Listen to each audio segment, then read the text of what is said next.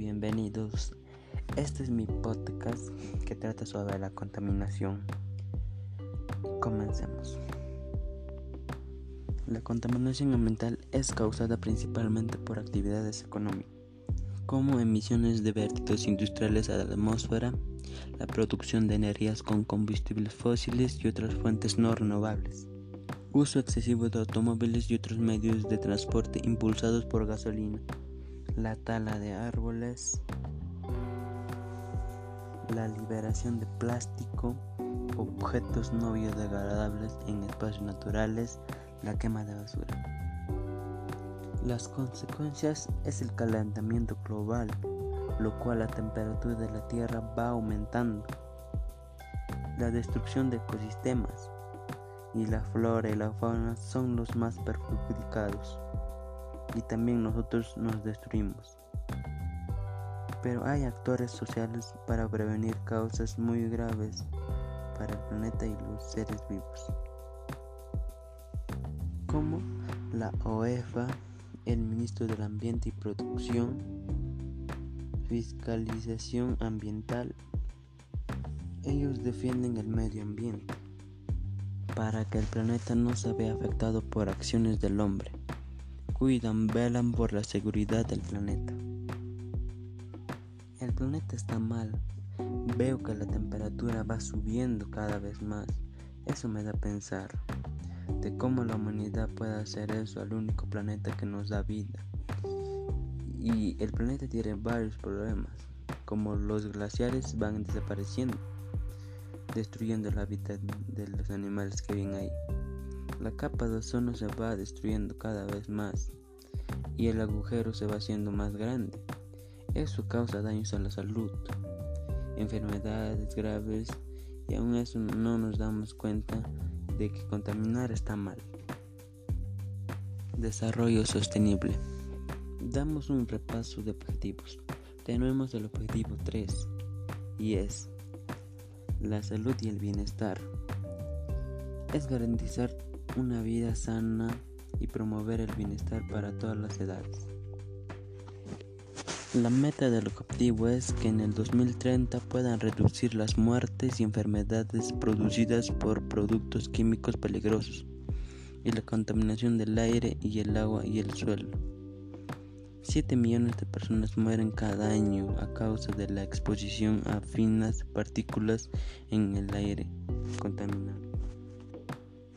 El objetivo 11 es ciudades y comunidades sostenibles. Su objetivo es lograr que las ciudades y asentamientos humanos sean inclusivos, seguros, resilientes y sostenibles. La meta es reducir el impacto ambiental negativo per cápita de las ciudades, incluso prestando especial atención a la calidad del aire y la gestión de los desechos municipales de otro tipo. Elementos esenciales de una ciudad sostenible. Y son los siguientes. Acceso a recursos públicos básicos, acciones de renovación urbana, reducción de emisiones de CO2, favorecer el comercio justo, Triple fórmula, reducir, reutilizar y reciclar. Todo lo que mencioné sirve para lograr ciudades y comunidades sostenibles. Ayuda al ambiente como a muchas cosas de la vida. Favorece muchos modos para vivir bien y no tener consecuencias graves que pasan por causa de nosotros. Ayudará a formar un mundo mejor. Aquí propongo acciones para que lo practiquen. 1. Pon en práctica las tres R's. El beneficio es habrá pocos residuos en tu casa, pocas enfermedades. 2. Reducir el consumo de plástico. El beneficio ya no tendrás que tirar mucha basura y cuidarás a los ríos y áreas verdes. 3. Reducir el consumo de energía. El beneficio es el Al reducir el consumo de energía, el costo del recibo de luz será poco. 4. Evitar la quema de basura. Los beneficios serían ya no habrá enfermedades respiratorias, habrá poca nomás. 5. Cuidar y regar las plantas. El beneficio sería que el aire será más puro y bueno para la salud.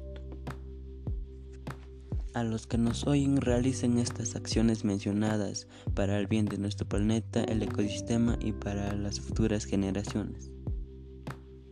Tienen que tomar conciencia que contaminar es una falta muy grave.